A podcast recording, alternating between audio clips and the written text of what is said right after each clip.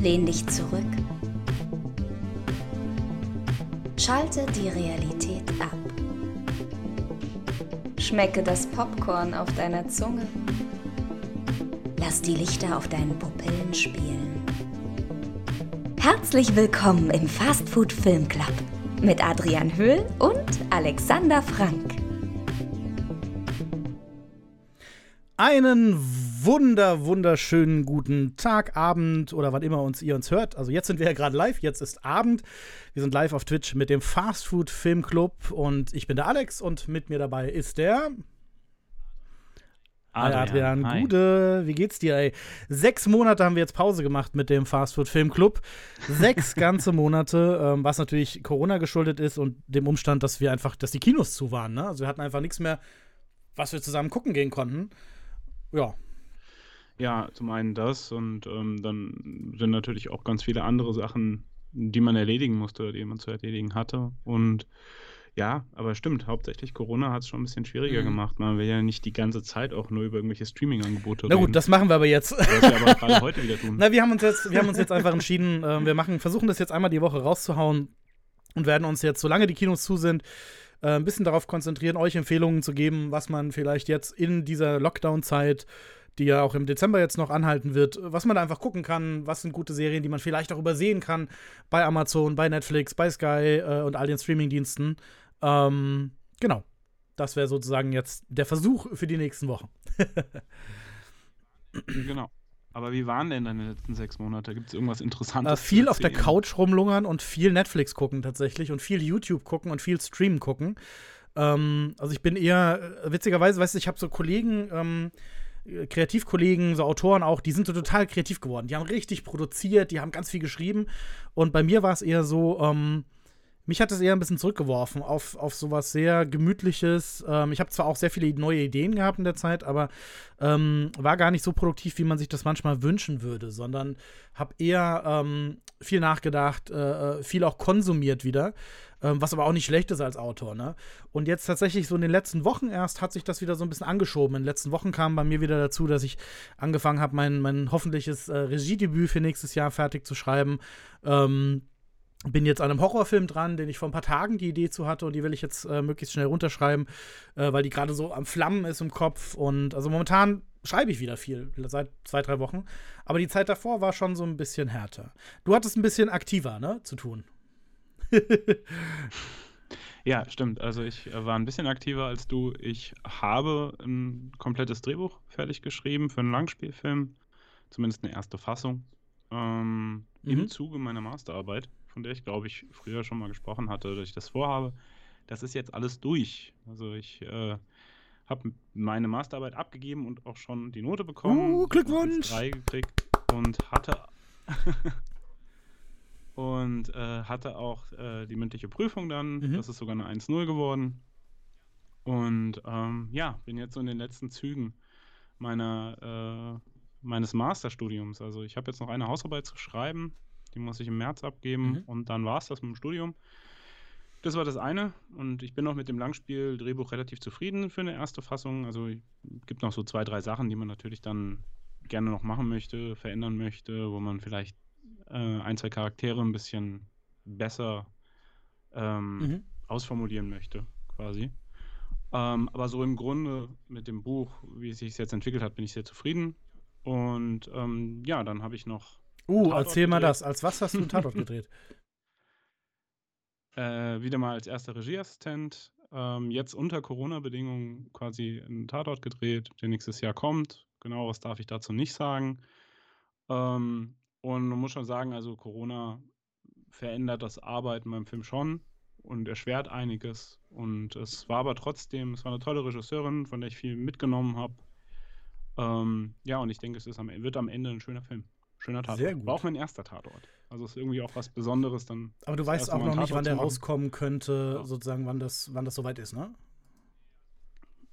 Nee, also 2021. Ich weiß natürlich mehr, als ich erzählen darf. Aber er kommt. Bald. Sehr gut. Naja, man braucht ja auch ein bisschen Zeit zum Schneiden und so. Krass, ja. Dann einen Tatort habe ich ja noch nicht auf der Vita. Ja. Ja, ich, ich, äh, das Coole war, ich, ich durfte sogar da äh, einen Tag Second Unit Regie uh. führen.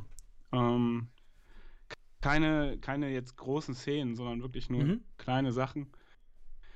Aber auch mit Spiel und ähm, habe auch Rückmeldung bekommen von der Regisseurin. Dass, Sehr gut, Glückwunsch, nice. Und also Stand jetzt, also Stand jetzt, Stand jetzt ist, dass es im Schnitt ist. Es ist mhm. nicht viel, es sind ein paar Sekunden im Film, aber das fand ich auch cool.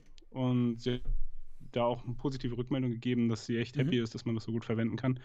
Also da auch äh, mit dem Team, mit dem ich da an dem Tag gedreht habe, auch nochmal herzliches Dankeschön, falls die irgendwann mal hier drauf stoßen sollten, weil äh, das war ein sehr schöner Drehtag um, auch wenn es stressig war. Und ähm, das war natürlich auch eine tolle Erfahrung von der Regisseurin, dann das Vertrauen zu bekommen, mal einen Tag mhm. Second Unit Regie zu führen.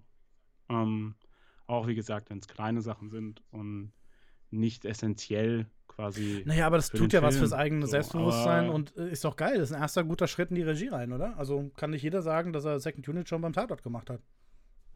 Finde ich super. Ja, aber wie gesagt, war ein Drehtag ganz klein und Nice. Aber war Glückwunsch. War ja, das klingt doch nach sehr produktiven sechs Monaten. Wie lange dreht man so einen Tatort? Hast du schon gesagt? ja. Äh, ja, also normale Film, also normale Drehtage. Also ich, was hatten wir jetzt? Keine Ahnung, mhm. 23 Tage also. oder so. Und man dreht ja immer, immer Montag bis Freitag, ne? Also ja. Wochenende nicht. Genau. Ja, ja. Also ja, wir, warte mal, haben wir? Ich glaube, wir haben kein Wochenende aufgemacht. Ich glaube, wir haben nur mhm. Montag bis Freitag gedreht. ähm, Glaube ich. So. Glaub ich. Wie ist es momentan zu drehen mit den ganzen ja. Corona-Bestimmungen? Geht das? Oder hat das großen Einfluss auf den Drehablauf? Mm, also, ja. Es, ist, es macht alles mhm. weniger entspannt. Im Sinne von, man muss auf tausend Sachen zusätzlich achten, zu den tausend Sachen, ja. auf die man normalerweise achtet. Ähm, es macht organisatorisch einiges schwieriger, ähm, gerade bezüglich Quarantänen für Schauspieler, mhm. die sich näher kommen müssen und so. Also das heißt, wenn ähm, Schauspieler sozusagen näher miteinander arbeiten müssen, dann müssen die vorher Quarantäne, in Quarantäne. Mhm. Genau, wenn jetzt zum Beispiel eine Liebesszene ist oder so, dann, dann müssen die Schauspieler vorher mehrere das heißt, Tage in Quarantäne Hotel sein, zusammen. keine Kontakte haben. Und, ähm, genau, ja, du wirst also du wirst regelmäßig getestet natürlich während den Dreharbeiten. Also ich glaube zwei, mhm. dreimal die Woche bin ich getestet worden. Ähm, bist natürlich dazu angehalten, dann auch außerhalb des Teams zu möglichst wenig Leuten Kontakt zu haben. Ähm, ja, und dann, du trägst halt die ganze Zeit eine Maske.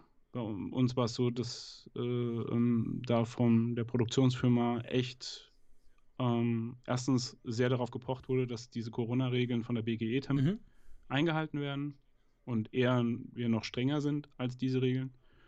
Und es wurde aber auch viel dafür bereitgestellt. Also wir hatten eine Set-Medic, die uns regelmäßig getestet hat. Wir hatten äh, ein eigenes Team, das quasi die Masken verteilt hat, geguckt hat, dass wir uns an die Regeln hatten und so weiter. Das ist natürlich schwierig. Ähm, und da kommt es auch mal zur Diskussion, weil man ja andererseits irgendwie äh, mhm. die Dreharbeiten rumkriegen muss. Aber ähm, das war, wenn man das mal so jetzt rein objektiv betrachtet, nur auf Corona bezogen, ist das da schon sehr vorbildlich meiner Meinung nach gemacht worden. Also ähm, wir haben halt mhm. alle immer Masken getragen, so. Ähm, je nachdem, wo wir waren, manchmal FFP2, manchmal normal. Da gibt es ganz genaue Bestimmungen, wann du, ups, wann du, äh, wann mhm. du welche Maske tragen musst und so. Und äh, ja, also im Großen und Ganzen, es erschwert viel, es verlangsamt viel. Es äh, sorgt dafür, dass viele ihre Arbeit wesentlich weniger einfach machen können. Und das dauert halt, länger. Ich glaube, besonders Maske ähm, leidet da sehr, meiner Meinung nach, weil gerade die viel Kontakt zu den Schauspielern, also mhm. also engen Kontakt zu den Schauspielern haben. Ähm, und Innenräume drehen, das ist natürlich auch extrem schwierig, ähm, weil natürlich nicht so viele Leute rein dürfen, wie normalerweise mhm. rein sollten oder müssten. Da musst du ständig lüften, dann hast du ständig Unterbrechung. Also es ist schon, es hängt ein großer Rattenschwanz dran. Also ich hatte eine, extra eine Schulung dafür, auf welche Sachen man alles achten muss. Äh, bin jetzt, was Corona-Drehen angeht, glaube ich, ganz gut äh, ausgebildet. Ähm, wünsche mir aber, dass das hoffentlich bald nicht mehr so ist. Weil es einfach wirklich, also Film ist ja auch ganz viel körperbetont, also auch unterm Team, man umarmt mhm. sich viel, ne? wenn man mal vielleicht irgendwie aneinander rappelt, so. Also, es ist jetzt bei dem Film nicht, nicht jetzt so oft vorgekommen, sage ich mal. Aber das bleibt nicht aus. Also bei Dreharbeiten rappelt man mal aneinander irgendwie, weil natürlich sich unterschiedliche Interessen teilweise treffen. Und äh, normalerweise ist es so, dann umarmt man sich und dann ist wieder gut und so. Und wenn du es halt nicht kannst, wegen Corona, weil du Abstand halten musst, ist halt irgendwie auch komisch. Oder morgens, das sind so Kleinigkeiten. Ne? Morgens begrüßt man sich normalerweise beim Film ja, ja, Umarmung. Ne? Man herzt sich gerne mal und so. Das ist schon ein großer, großer Aspekt auch beim Drehen. Und wenn das halt plötzlich alles wegfällt, das ist schon sehr komisch. Ich denke, das können auch Leute in anderen Arbeitsbereichen gut nachempfinden. Ähm, ja, aber rein arbeitstechnisch sorgt es einfach dafür, dass alles länger dauert, schwieriger ist und sorgt halt auch für Stress beim Team. Also, weil unterschwellig mhm. hat ja jeder Schiss, dass er sich was einfängt, beziehungsweise dass er andere vielleicht ansteckt und es nicht weiß. Also, das ist ja auch noch eine zusätzliche psychische Belastung, die damit schwingt, weil man will ja niemandem Corona anhängen, sozusagen. Und ähm, ich sag mal, das, da merkt man dann schon, das ist schon ein anderes Stresslevel, einfach, was nichts unbedingt mit der Arbeit zu tun hat, sondern einfach mit der Gesamtsituation. Ja, aber im Großen und Ganzen, trotz Corona und den Unwägbarkeiten, die damit äh, einhergehen, haben wir, glaube ich, alle Wie funktioniert dieser Test? Also ich hab bis, bin bis jetzt, toi, toi, toi, noch nicht einmal getestet worden. Macht das Spaß, dieses Ding da in den, hinten reinzuschieben? in die Nase? Also ich habe ja gesagt, das war bei uns sehr vorbildlich. Das heißt, ähm, wir hatten halt wirklich eine mhm. Setmedic, die ein absoluter Profi war, was diese Abstriche machen anging. Und wir haben diesen Rachen diesen, diesen Zäpfchenabstrich mhm. quasi. Also im Endeffekt trifft die dann ein Zäpfchen im, im Rachen. Ah. Äh, so gefühlt, ich weiß nicht genau, welcher Punkt das ist. Ja, aber die aber, geht schon über die Nase rein, ne? Ähm, also unsere, unsere Setmatic. Ah, die geht über den Rachen. Nee, das wäre schon bei mir nicht möglich. Das wäre bei mir nicht möglich. bei mir musst du über die Nase. Ähm, aber. Ja, also es war mal bei mir ursprünglich auch nicht möglich, aber unsere Setmedic hat das so mit so einem Feingefühl und so einer Expertise gemacht, dass nach den ersten drei Wochen es dann doch sehr routiniert Aber ich stelle mir schon vor, wenn es drei Wochen gedauert hat, bis, bis es routiniert war, kann ich mir vorstellen, wie die erste Woche ablief bei dir. ja, ja, ja. Also die, die erste Woche ähm, hätte man ja am besten Regenschirm übergespannt, so äh, zur Sicherheit. Aber ja, nee, das war das eine. Und dann gab es noch eine Situation, wo wir halt die andere mhm. Art Test hatten durch die Nase. Und das ist noch unangenehmer. Also das durch die Nase, ich hatte das Gefühl, da ist mir, da wird mir ein Brandeisen okay, in die Nase ja. eingeführt. Also das war echt unangenehm. Aber ich habe jetzt die Erfahrung bei allem und das Angenehme an der ganzen Sache ist natürlich, dass man weiß, mhm. man hat nichts, man ist gesund ähm, und man ist keine Gefahr für andere. Das ist natürlich die angenehme Sache an diesen Dreharbeiten gewesen, dass man immer wusste, okay, Wunderbar. bei mir ist alles gut. So. Ganz kurz ja. für unsere Live-Zuhörer genau, nochmal ganz kurz, unsere Namen sind unten vertauscht, ähm, weil wir die Kameras vertauscht haben. Das heißt, äh, Adrian ist der hier und äh, unter Adrian steht mein Name. Macht aber nichts. Ähm, später die Podcast-Zuhörer wird das eh nicht interessieren. Wunderbar, das heißt, wir haben in den sechs Monaten ja beide doch irgendwie ein bisschen was gemacht. Ich habe ein bisschen gegammelt und bin jetzt am Schreiben und du hast gedreht, was auch sehr produktiv war und dein Studium quasi fast abgeschlossen. Oder im Prinzip abgeschlossen, kann man sagen, ne? Ja, also, also äh, meine Endnote nice. steht quasi fest. Also es kann nicht mehr viel schiefgehen. Ähm, also ich muss quasi nur noch diese Hausarbeit abgeben und das wird ja auch passieren jetzt. Also ich habe jetzt mal mir mhm. zwei, zwei Wochen Urlaub gegönnt, sozusagen. Und ähm, dann fange ich jetzt an mit der Hausarbeit. Dafür werde ich wahrscheinlich ein paar Wochen brauchen und dann ist das auch erledigt. Und nächstes Jahr hoffen wir dann, dass wieder gedreht werden kann. Oder ich mache was anderes. Mal. mal gucken. Ist ja jetzt so eine genau. Umbruchsphase auch. Ja gut, da. da können wir jetzt jede Woche von berichten. Ähm, und ich würde sagen, wir springen jetzt mal weiter in die Filmbesprechung, oder? Trailer ab. Ja, sehr gerne. Trailer läuft. Du wolltest mir was erzählen. Licht aus, Projektor an. Das haben Adrian und Alexander frisch gesehen. Die Filmbesprechung.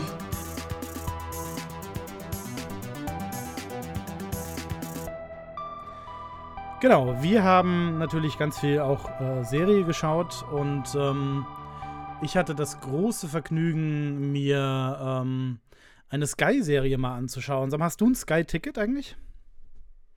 Nö. Nö. Aber du hast jetzt so oft mir von Sky-Ticket erzählt, dass ich das in Kürze mal testen werde. Aber äh, wir hatten ja schon mal über Streaming-Anbieter gesprochen. Es sind einfach so viele mittlerweile. Mit, äh, hole ich mir doch jetzt noch hm. Apple TV Plus oder hole ich mir noch Disney Plus oder also ähm, ich kann mich da aktuell noch nicht so richtig. Nee, absolut nicht. Also ich habe ich hab tatsächlich ähm, das Sky-Ticket, also wir sind leider nicht gesponsert von Sky. Das heißt, das ist jetzt auch keine Werbung, sondern äh, rein aus Überzeugung. Wir haben, ich habe mir dieses Mal einfach Sky Ticket geholt. Ich finde Sky Ticket auch nur suboptimal, ehrlich gesagt. Ähm, es ist preislich okay. Also ich glaube, den ersten Monat habe ich als so ein Angebot für 7 Euro bekommen und dann kostet es 9,99 Euro für weitere Monate. Werde ich wahrscheinlich jetzt nicht machen, ähm, weil man dem einen Monat, ich habe ja geguckt, dass ich die Sachen, die ich gucken wollte, in dem einen Monat geguckt habe. Ne? Und ich bin vor allem wegen Hausen ähm, zu Sky Ticket gegangen, um mir ähm, eine, eine, eine Horrorserie anzugucken, die Sky beworben hat. Es ist eine deutsche Produktion. Ich weiß nicht, ob du davon schon mal gehört hast von denen. Also ich habe schon ganz oft äh, von mhm. Hausen, mhm. dem Titel, gehört, aber ich habe noch überhaupt nichts, keine Infos dazu und so. Also ich bin ganz gespannt, was du ähm, Genau, also die habe ich mir angeguckt bei, bei Sky Ticket. Wie gesagt, Sky Ticket an sich, ja, kann man machen. Ähm, wenn man, also ich kann es halt nicht auf dem Fernseher gucken, weil ich habe einen Amazon-Stick und ich kann es nur auf dem Computer gucken und da auch nur mit 720p. Das heißt, äh, du kannst es gar nicht auf der fetten, geilen Auflösung gucken. Ich weiß nicht, warum Sky das macht. Ähm, jeder andere Streaming-Dienst ist da technisch weitaus besser aufgesetzt. Auch die App, ähm, die du benutzt, ist Horror, ehrlich gesagt. Also so Sachen wie, dass es nicht automatisch in die nächste Folge weiterspringt. Die Sache ist, dass du, du musst auf der Homepage die, ähm, die, die Folge auswählen, die du guckst, ne? Und dann öffnet sich ein Player, den du extra installieren musst auf deinem Rechner. Also verglichen mit äh, Netflix und anderen Anbietern ist Sky da echt, echt, echt noch hinten dran. Aber jetzt soll es ja hier erstmal um die Serie gehen. Ähm, die war überraschend gut. Also bis zu sehr gut, muss ich sagen. Äh, ähm, in Hausen, also es wird beworben als Mystery-Horror-Serie aus Deutschland.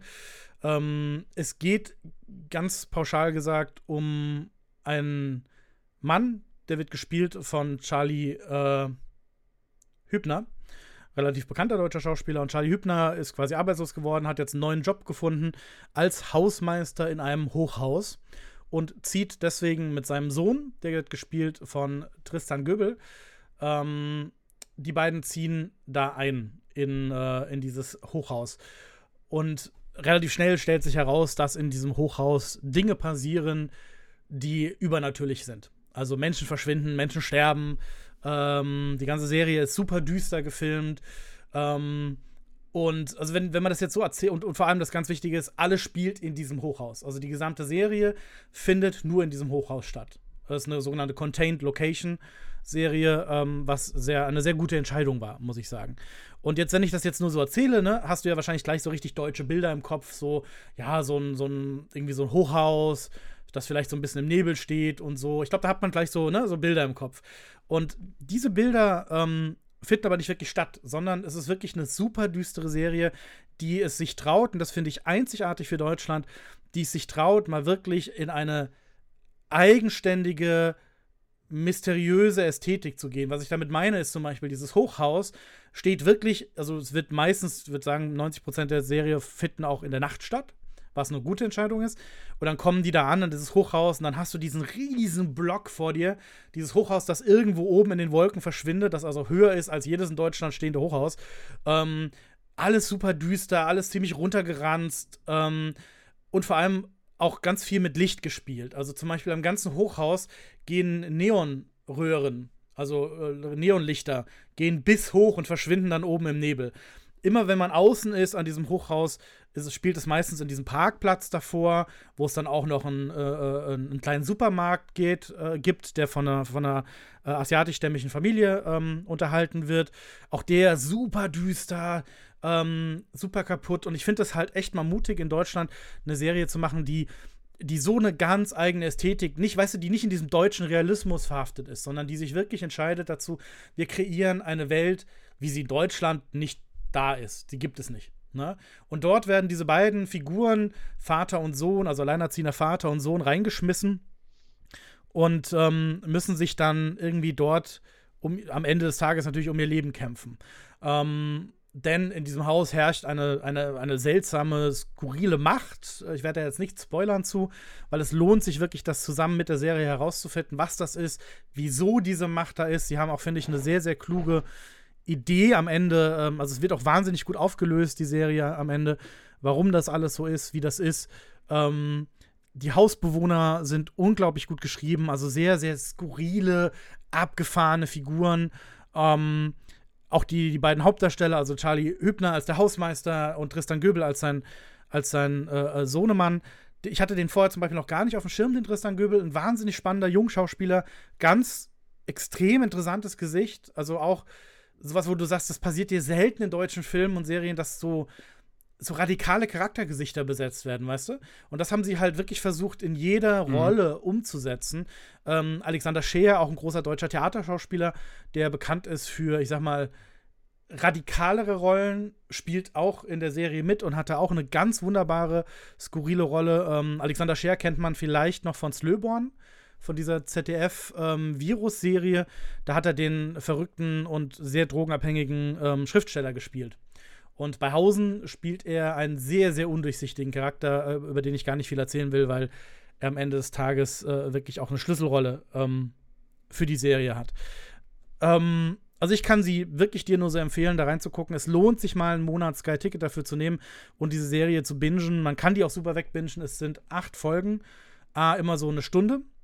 Und ähm, ja, ich hoffe sehr, es wird eine zweite Staffel geben. also, wie gesagt, mir hat es un mhm. unumwandt sehr gut gefallen. Ich finde es auch toll erzählt.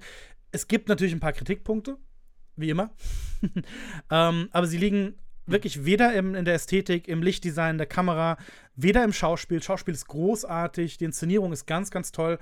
Ähm, es liegt tatsächlich eher ein bisschen am Schreiben für mich. Also, es ist für mich so ein bisschen, es gibt, es werden immer wieder interessante Momente aufgemacht Erzählmomente aufgemacht, die unglaublich spannend sind. Also es gibt zum Beispiel, auch jetzt ohne Spoiler, es gibt einen Moment zwischen Tristan Goebels Figur, also dem Jungen, ne, der sich irgendwie dieses Haus irgendwie anschaut und ähm, der lernt so eine Jugendbande, die in dem Haus auch ihr Unwesen treibt, kennen.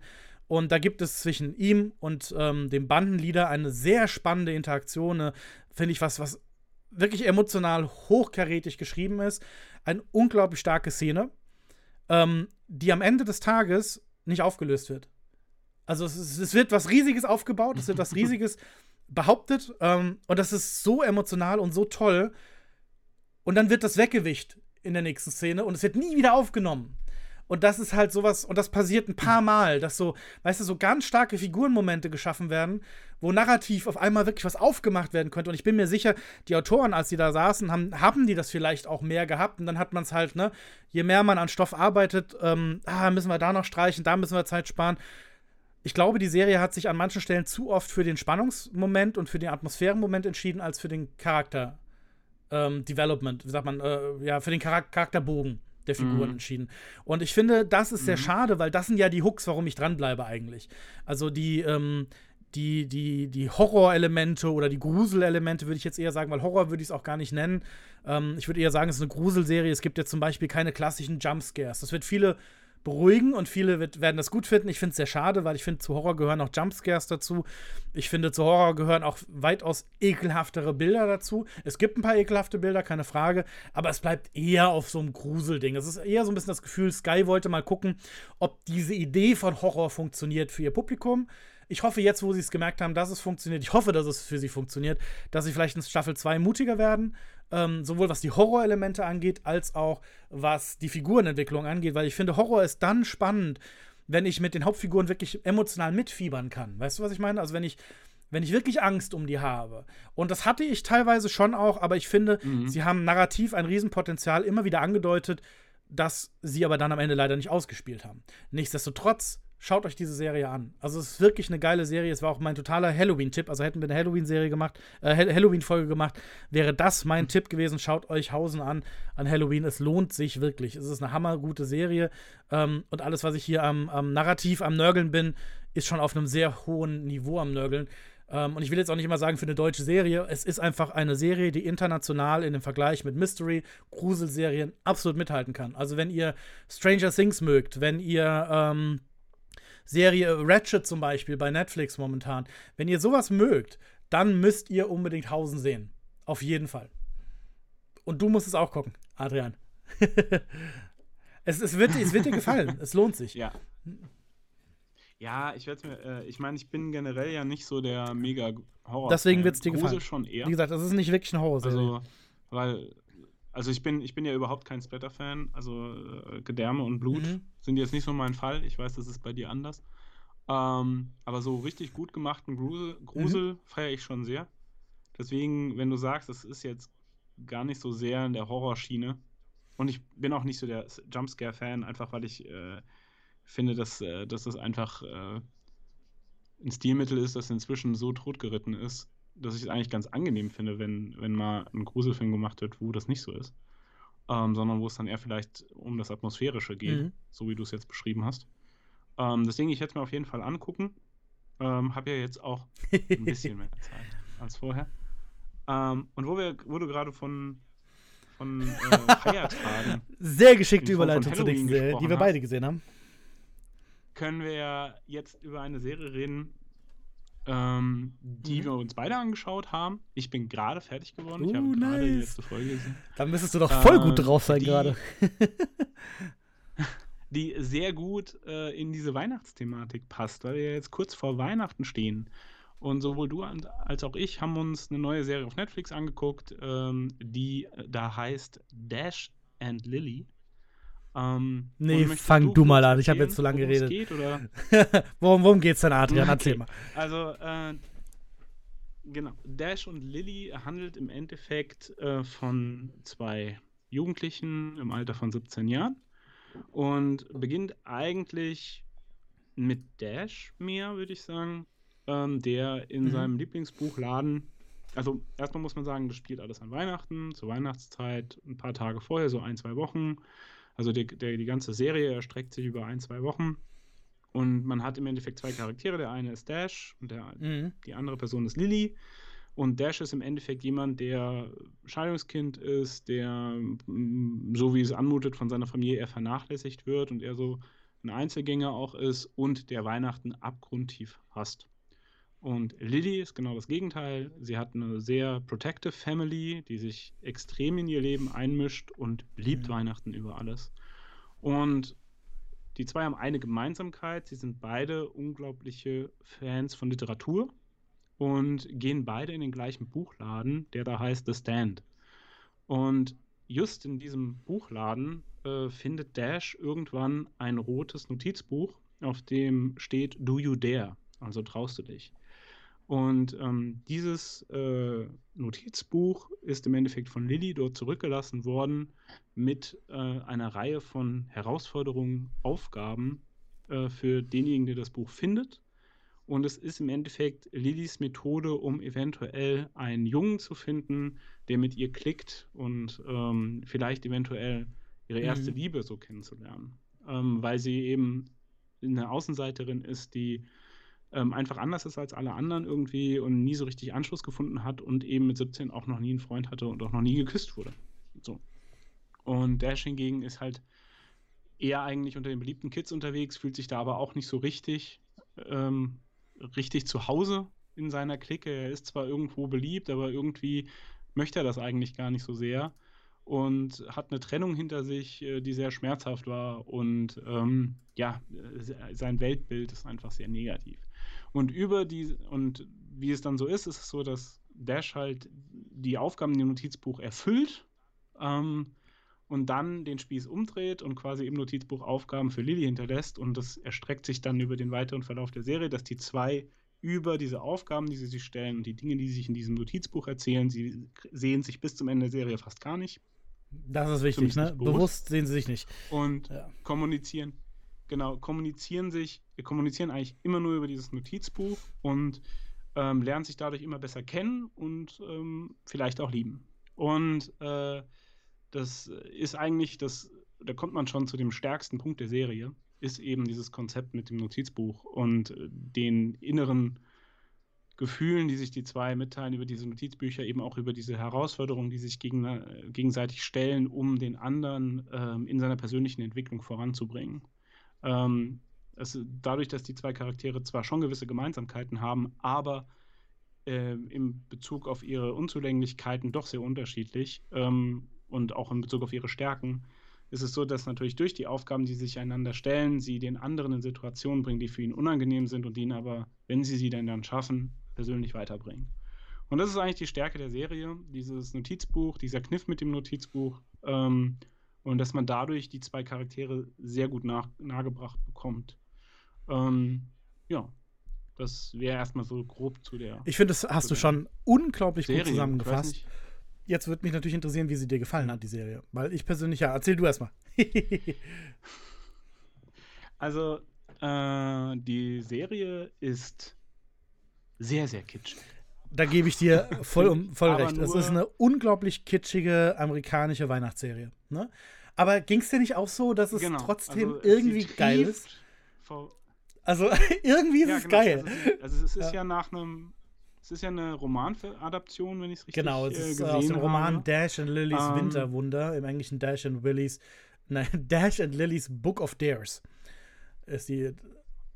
Genau, mhm. und, und das macht ja auch Sinn. Ähm, und ich fand, es ist eine unterhaltende Serie, es ist äh, eine unglaublich süße Serie, so sehr man das, äh, also ich finde das Wort süß umschreibt diese Serie unglaublich gut.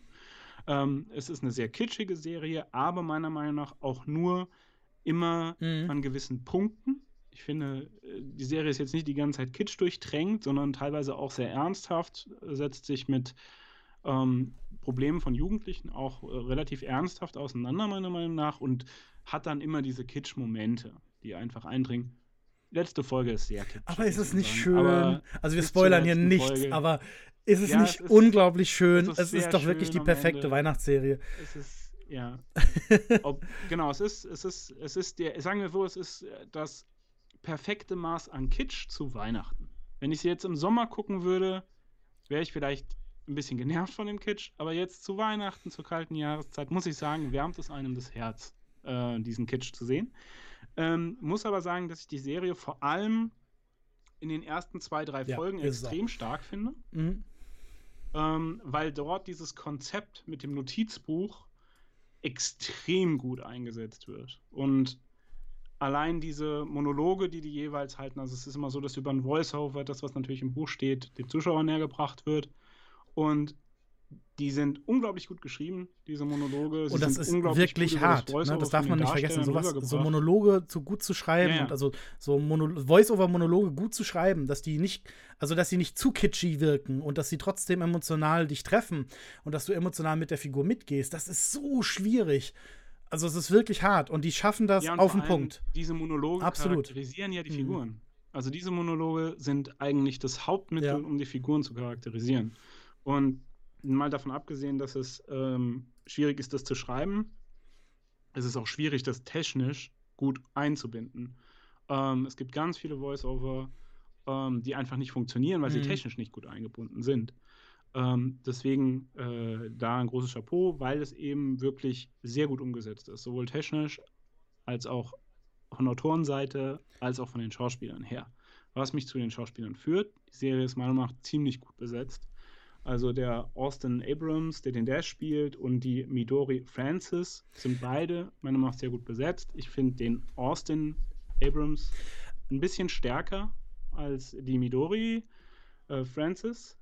Ähm, einfach was die Ausstrahlung angeht und was äh, vielleicht auch wirklich äh, das glaubhafte Rüberbringen des Charakters. Also da bin ich gar nicht ähm, bei dir. Da bin ich komplett. Ja, ich finde, ich finde super den Dash, ich finde den Darsteller vom Dash. Ah, ich finde es mal so schwierig. So, was ist hm? stärker? Was heißt stärker? Also klar, du kannst natürlich sagen, es ist, äh, der wirkt irgendwie besser auf dich. Ich weiß nicht. Ich hatte, ich hatte das Gefühl, dass die beiden zusammen eine wahnsinnig gute Dynamik hatten. Also ich fand sowohl äh, Midori als auch, also Midori Francis, die die Lily spielt, als auch Austin Abrams, den der spielt, ähm, fand ich, haben das jeweils in ihrer Art unglaublich gut gemacht. Ich war auch unglaublich berührt von Midori Francis' äh, äh, Lily, also ich, ne, diese ne, die junge Frau, die noch keine wirkliche Beziehung hatte, die äh, so eine aber totale Idealistin ist, eine Romantikerin ist, ähm, fand ich so großartig gespielt und es hat mich in vielerlei Hinsicht auch an meine eigene Jugend jetzt nicht, weil ich ein Romantiker war oder so, doch eher deswegen, weil ich ein Romantiker war. Ich hatte nicht so diese Beziehungsprobleme, äh, als ich jünger war wie sie, aber dieses romantische äh, Weltbild, das habe ich schon auch als Jugendlicher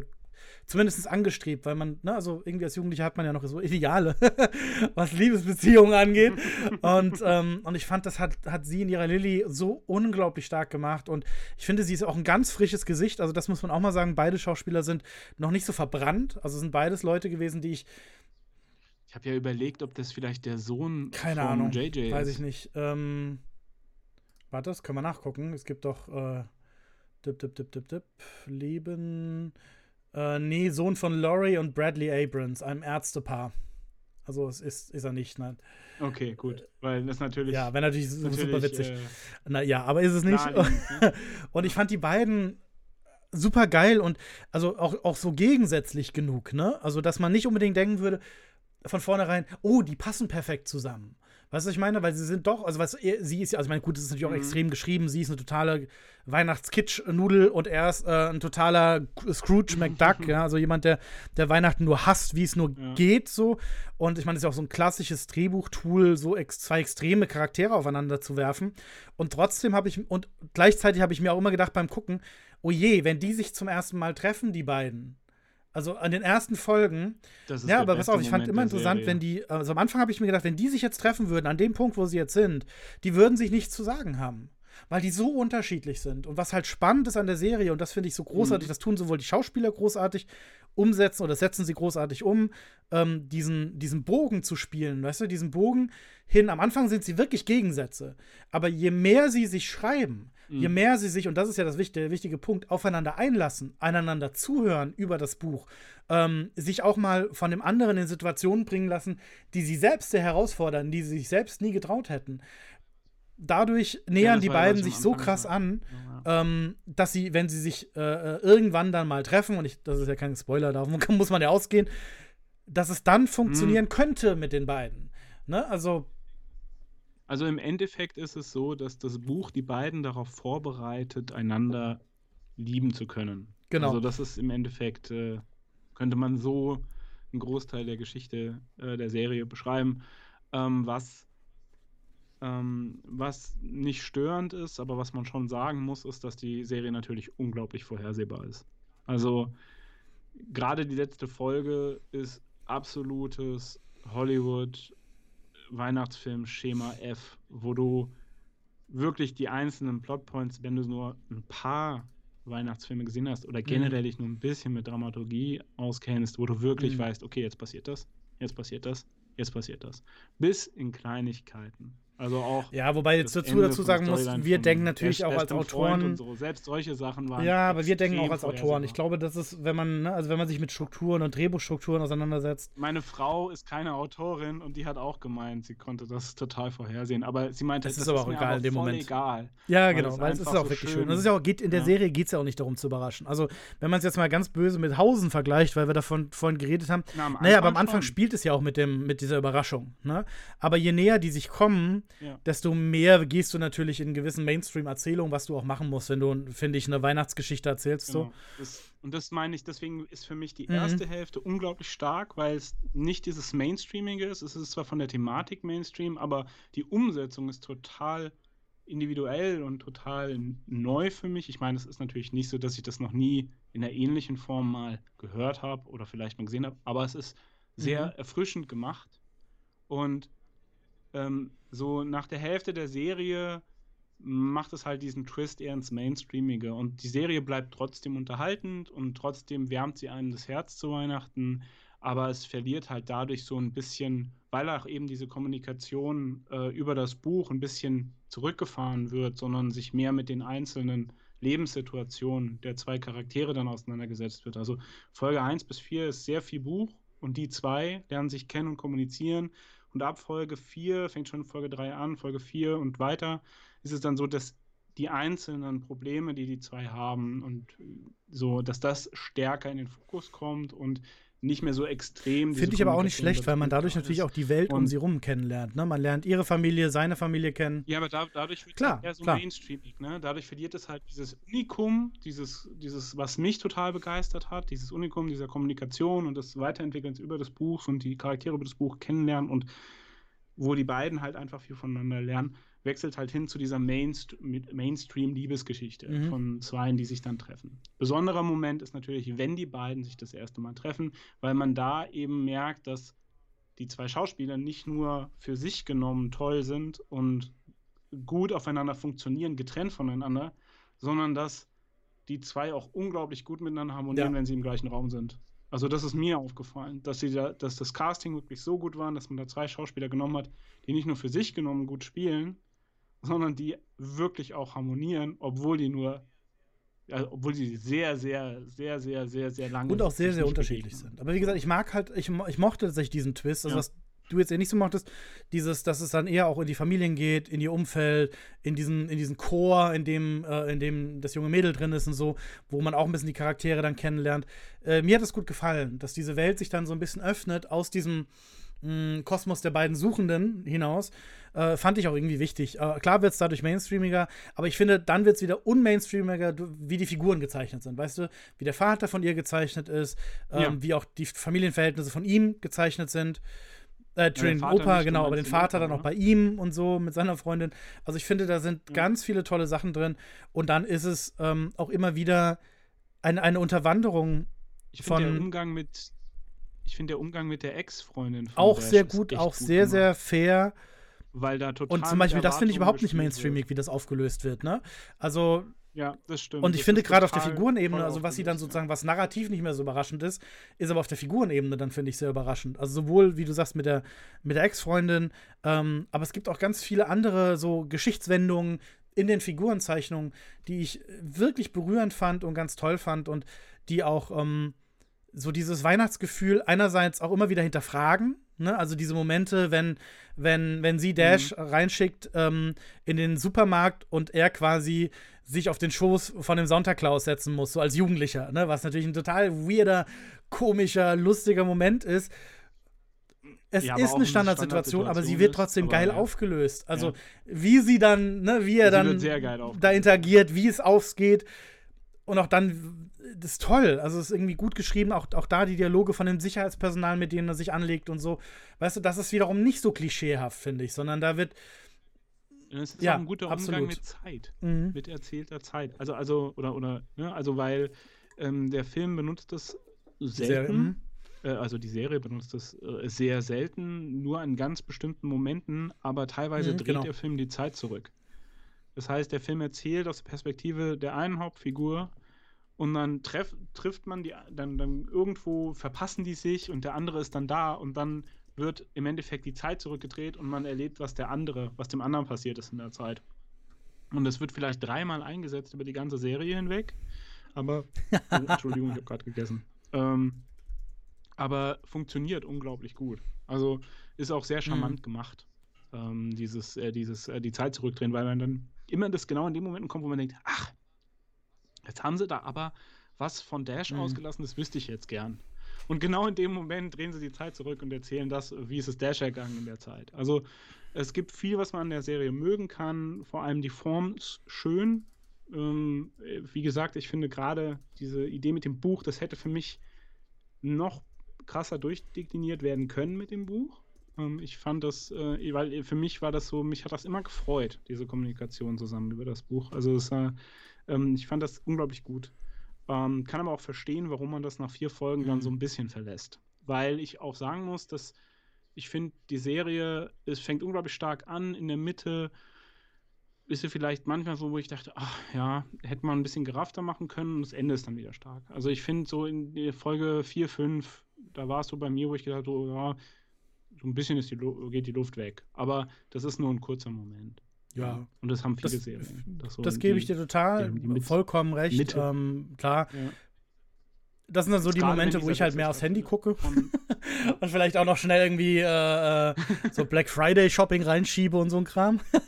Aber ähm, alles andere darüber hinaus, mhm. äh, ich finde, wie gesagt, und wie du schon sagst, also zum Ende löst sich ja dann doch nochmal sehr schön auf. Ähm, ja, ich finde auch schön, dass sie eine asiatische. Ja, also überhaupt generell sehr divers besetzt. Ich, äh, ähm, sehr darauf achtet Netflix ja mehr und mehr ja. und das finde ich auch super so. Ich finde auch, ähm, ich finde auch von ja. der Inszenierung her ist es super geil. Ne? Die Kamera ist schön. Es sind halt diese schönen amerikanischen Weihnachtsbilder ohne. Ähm, also ich meine, es gibt ja noch weitaus ja. kitschigere Serien, das muss man ja auch sagen und vor allem Weihnachtsfilme in Amerika ähm, oder aus Amerika, aus Hollywood aus den letzten Jahren. Da finde ich jetzt ist ist die Serie mh, hm, ein positives Beispiel, wie man positiv Weihnachten ähm, erzählen kann und, und beschreiben kann. Ja. Ja, genau. Nee, das ist auch, ist, glaube ich, ein schönes Schlusswort. Ähm, ist eine Serie, die man sich jetzt zu Weihnachten unglaublich gut angucken kann, sei es mit der Familie oder auch mit der Partner oder der Partnerin, um sich einfach mal für, ich würde sagen, vier Stunden äh, gemeinsam einzukuscheln bei der Kälte. Also, weil, man muss dazu sagen, die Serie ist ein unglaublich interessantes Format, mm. weil sie eben äh, nur 20 bis 30 Minuten pro Folge geht. Genau, acht Folgen, ah, ähm, ungefähr 25 Minuten im Schnitt. Eigentlich, genau, eigentlich eine Single-Camera-Show ist, die in der Regel 45 Minuten hätte. Also, ähm, Netflix macht das ja sowieso, dass die mit den Standardformaten ein bisschen spielen und gerade mit der Länge von einzelnen Folgen spielen. Und muss sagen, dass für diese Serie, diese, dieses, sag ich mal, Halbstundenformat, ähm, unglaublich gut Absolut. passt.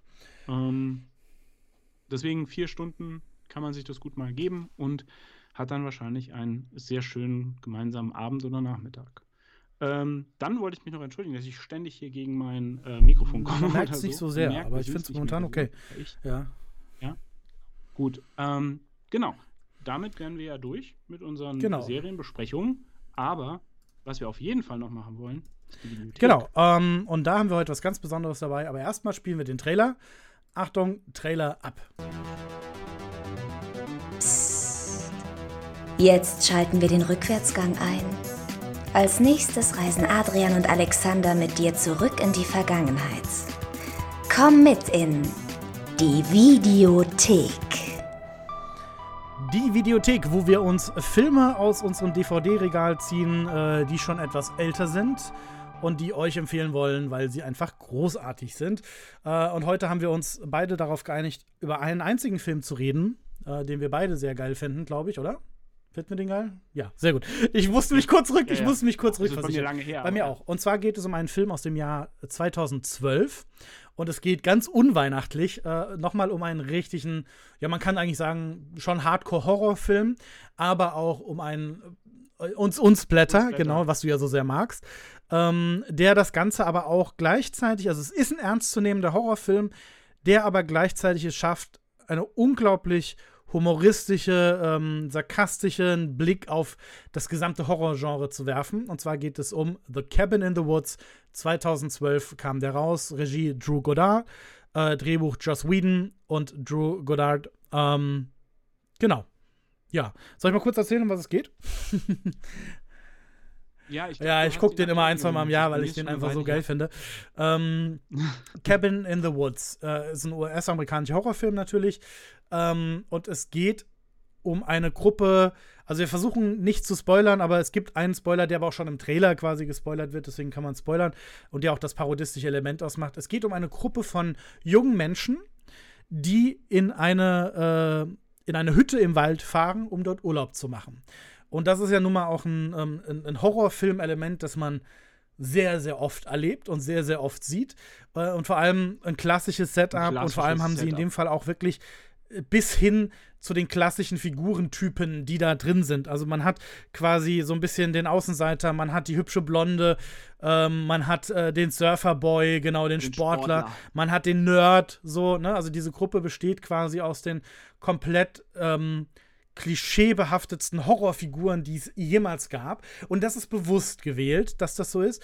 Und die fahren in diese Hütte. Und natürlich, wie man das so kennt aus Horrorfilmen, passieren dann in dieser Hütte und um die Hütte herum ganz grauenhafte Dinge. Sobald es Nacht wird, werden die überfallen von Monstern, werden abgeschlachtet äh, und so weiter. Und das ist allein ja schon der Plot von irgendwie, ich würde mal sagen, 90 Prozent ähm, der Waldhorrorfilme. Ne? Also, wenn man sagt, das ist so der Standardplot, den man immer kennt. Und das Geschickte an diesem Film ist, was sie gemacht haben, ist, sie haben eine weitere Ebene eingeführt. Und zwar, man kommt in diese Hütte und irgendwann fährt die Kamera durch den Boden unter die Hütte, also ein paar Kilometer unter die Hütte. Und dort wird dann gezeigt, dass da ein, ein Labor ist, wo zwei großartige, ähm, äh, äh, großartige Schauspieler sitzen in einem Laborsetting, die die komplette Hütte überwachen.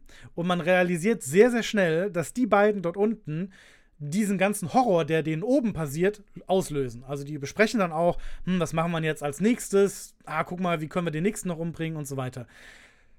Und das gibt dem Ganzen eine unglaubliche Humorebene, ähm, weil man immer diese beiden dort unten sieht, wie sie Spaß haben daran, die Leute oben abzumetzeln mit verschiedenen Dingen. Und auch ne, überlegen sich, was machen wir als nächstes, wie kriegen wir es hin. Ähm, genau. Man und immer mehr, warum die zwei das machen. Genau, aber das werden wir nicht spoilern, weil das ist dann sozusagen das, was man herausfinden muss. Mhm. Die machen das natürlich nicht aus Spaß, aber sie machen das schon mit einer unglaublichen parodistischen Gelassenheit und Routine. Also man merkt, die machen das regelmäßig. Ne? was die da machen. Und das hat auch einen genau. Grund, dass die das regelmäßig machen. Und das ist das Tolle an dem Film. Es wird am Ende aufgelöst. Ich finde auch mit einer ganz tollen Auflösung, einer sehr skurrilen Auflösung, aber die trotzdem gut funktioniert. Vor allem eine Auflösung, die gut und Absolut. böse sehr mhm, divers genau. beleuchtet und, und ähm, man wirklich nach dem Film darüber diskutieren kann, wer von den Charakteren, die man präsentiert bekommen hat, sind jetzt eigentlich genau. die Guten und wer sind die Bösen. Absolut. Im Gesamtkontext. Und das macht der Film unglaublich gut, ähm, weil man da so für beide Seiten plädieren könnte.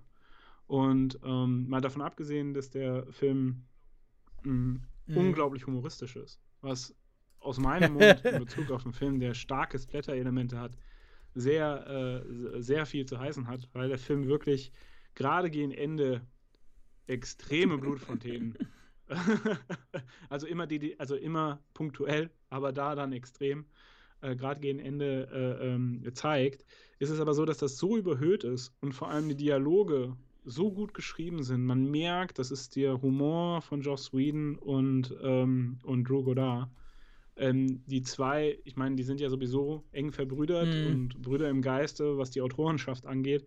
Und man merkt einfach denen ihre Stilistik, weil die Dialoge zwischen den Charakteren unglaublich schlagfertig sind, unglaublich knackig und auf Punkt geschrieben sind. Um, ähm, und das ist eine ganz, ganz große Stärke von dem Film. Um, ähm, und vor allem auch die ständige Überraschung. Also, man muss dazu sagen, Chris Hemsworth spielt in dem Film mit war damals mhm. noch kein mhm. absoluter Megastar. Es war ganz kurz, bevor er das erste Mal Tor gespielt hat. Ähm, viele sagen auch, der Film war der Grund vielleicht, warum er Tor geworden ist, weil, ähm, weil er natürlich Joss Whedon da kennengelernt hat. Ähm, aber ähm, das ist alles nur Gebabbel. Ähm, aber man denkt natürlich, wenn man den Film sieht, okay, der wird relativ, also den, mhm. dem habe ich jetzt ein bisschen Zeit.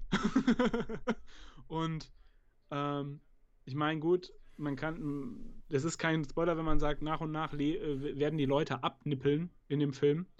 Und wann das bei Chris Hemsworth passiert, zum Beispiel, ähm, ja. Naja, und generell, also ich finde überhaupt die ganze Besetzung, ne? also auch diese etwas Klischee-Jugendlichen, die da besetzt sind, großartig. Äh, ich, ich persönlich habe mich natürlich sehr gefreut. Ja. Äh, du hast ja vor kurzem Alle auch, glaube ich, du hast, du hast mir jetzt gerade erzählt, du hast West Wing nochmal geguckt, ne? oder bist gerade dabei. Ähm, Bradley Bradley ähm, Whitford, ähm, der auch ein, eine ganz großartige Figur ist in, in The West Wing. Darüber werden wir auch sicherlich in den nächsten Wochen noch mal reden, ne, über West Wing.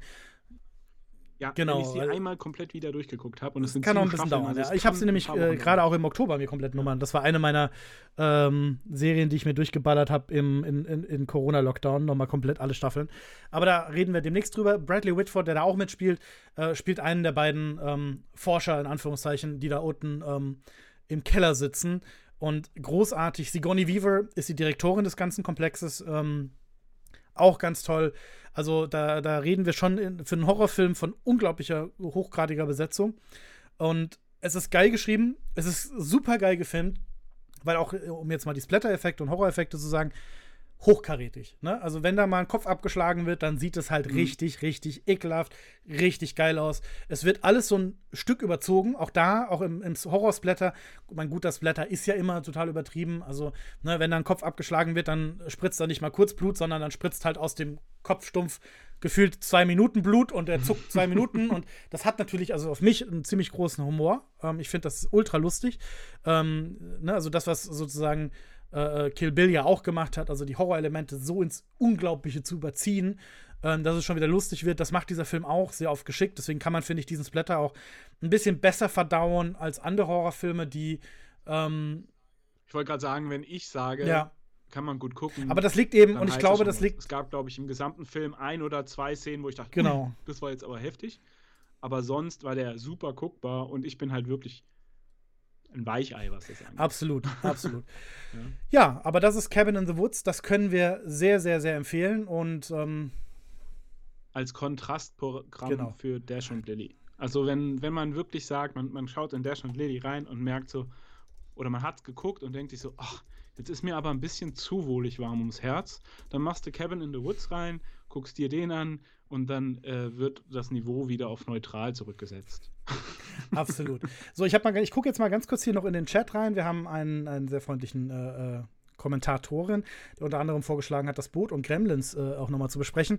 Ähm, ich würde vorschlagen, Gremlins ist ähm, was, das heben wir uns mal vielleicht für die nächsten Wochen auf, weil Gremlins ist tatsächlich so, eine, so ein alter Film, den ich ultra liebe, also den ich auch in der Videothek total äh, gerne immer wieder rausziehe, äh, den wir noch nicht besprochen haben, aber den ich auch immer um Weihnachten gucke. Stimmt. Also, das ist für mich tatsächlich ein, so pervers das klingt, ein ganz klassischer Weihnachtsfilm. Und deswegen, also Gremlins werden wir auf jeden Fall in den nächsten Wochen noch besprechen, lieber Kaiser von Berlin. Ähm, genau. Genau, ja, also wir werden jetzt äh, versuchen. Ja, wir machen jede Woche. Jede wir können Woche. ja auch sagen, jeden Sonntag. Ne? Ähm, ne? Also von mir aus. Genau. Wir, genau, wir, wir, streamen wieder jeden Sonntag jetzt. Genau. Hier auf diesem äh, wunderbaren Kanal. Ah, okay. Er hat, er hat, er, hat nur geraten, ah, okay. wir machen werden. Aber, ist, äh, aber auf jeden Fall Gremlins werden wir mal besprechen, vor allem weil ich äh, Bock habe, die mal wieder zu gucken. Ähm, nee, also wir werden, genau das kann man jetzt vielleicht einfach fest sagen, da sich bei uns beiden die Lebenssituation etwas entspannt hat aktuell, äh, werden wir jeden Sonntag äh, einen Stream machen. Wir werden ähm, versuchen, den äh, knackig kurz zu halten, so wie heute auch. Also, dass wir nicht mehr ein bis, äh, eineinhalb bis zwei Stunden machen, sondern dass wir eine Stunde machen, aber dafür jede Woche euch mit äh, einem, einer Ausgabe füttern. Genau, übrigens, ich streame drei. auch noch unter dem Namen Gaukelspiel. Da muss ich auch gleich noch mal ein bisschen Werbung machen unter twitch.tv slash Gaukelspiel findet ihr meinen äh, persönlichen Kanal und ähm, ich fange demnächst auch an, jetzt im Dezember mit Amazon Watch Parties. Das heißt, wenn ihr Amazon Prime habt, könnt ihr mit mir zusammen im Stream live Filme gucken und da wäre zum Beispiel, Adrian, du hast ja auch Amazon Prime, oder? Das wäre doch eine super Möglichkeit. Ja, da könnten natürlich. wir doch irgendwann im Dezember mal gemütlich zusammen äh, Gremlins gucken. Und äh, wenn es den denn gibt bei Amazon Prime, ja. es kann sein, dass es den nicht gibt, dann müssen wir gucken. Aber da können wir mal gucken, dass wir vielleicht einen Film uns raussuchen, den wir dann bei mir äh, bei Gaukelspiel zusammen gucken und dann in Fast Food Film Club besprechen. Ne? Das könnte man ja auch machen. Ja. Wunderbar. gut. Genau, ja, ich werde, äh, ich werde, denke ich, auch äh, jetzt äh, in Kürze wieder anfangen zu streamen auf äh, The Real Skydancer. Da zocke ich ein bisschen. Wenn da jemand Bock hat, mal vorbeizukommen, kann er das auch gern tun. Ähm, Ah, guck mal hier, da hat Der kommt demnächst wieder ab. Also nicht ganz, aber er muss, ich muss ihn, ich, das ist eine kleine Fun-Geschichte noch. Ich hab, war vor kurzem bei meinem Barbier, bei meinem Friseur, also ist auch schon wieder anderthalb Monate her. Und der hat mich ein bisschen gerügt, weil ich in der Corona-Zeit zu tief reingeschnitten hatte nach unten und immer mal nachfrisiert habe so. Und da hat er mir gesagt, nö, du musst jetzt mal wachsen lassen, sonst kann ich den nicht ordentlich schneiden. Und jetzt muss ich ihn mal wachsen lassen, deswegen sieht er jetzt so ein bisschen Räuber Hotzenplotz-mäßig aus. Ähm, aber demnächst wird er wieder in normale Form kommen, hoffentlich. Also ich finde, du könntest dir auch hier vorne. Du meinst so hier so ein, so ein äh, ich weiß nicht, ob das so geil ja. aussieht. Meinst es du? würde zu so, dir passen. Wenn ich hier so was reindrehe, guck mal. Ja, ja, doch. Sowas? Oh nee. Genau, genau. Und dann, und dann so, dann so, dann so schöne Nee, auf keinen so, Fall. Weißt du, auf so keinen Fall. Also Wikinger ja, aber ey, das, nee, da sind wir, glaube ich. also wenn du das machst, dann lasse ich meinen Bart auch wieder wachsen. Dann lasse ich mir auch so. Ja, mach doch mal. Ne? Meine Frau wird mich hassen dafür, aber egal. Nee, ja, gut. Ähm, nee, also ähm, es hat mich auf jeden Fall, äh, hatte ich heute sehr viel Spaß. Das freut mich, äh, dass äh, Kaiser von Berlin äh, uns äh, fleißig zugehört hat. Ähm, genau, und äh, ja, wir sehen uns auf jeden Fall nächste Woche Sonntag. Ich würde es auch sagen, wieder 20 Uhr, 20 ja, 30 sowas. Wieder 20, ne? 15 oder so. Wäre vielleicht so die typische nach der ja. Tagesschau Stream. genau. Ja, genau. Wir halten uns an die äh, standardisierten. Genau, aber man kann auch immer über Instagram von uns beiden oder auch über den offiziellen Fast Food Film Club Instagram wird man informiert, wann wir online gehen, wie wir online gehen und ob sich was verschiebt mal um eine Viertelstunde, was durchaus mal passieren kann bei uns, wenn wir gerade noch am Essen sind.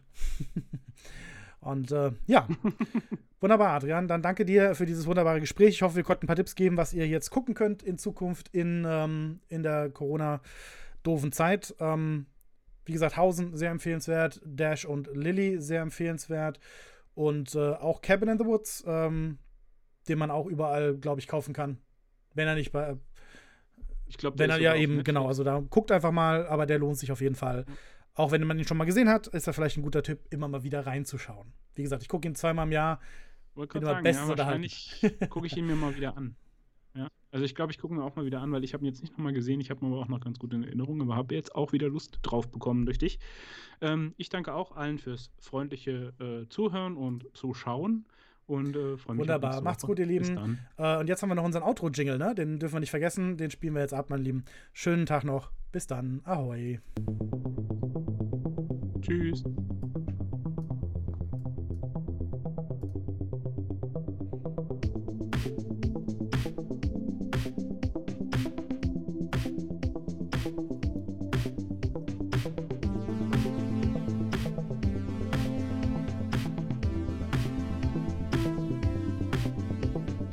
Tja, das war's schon wieder mit dem Fast Food Film Club.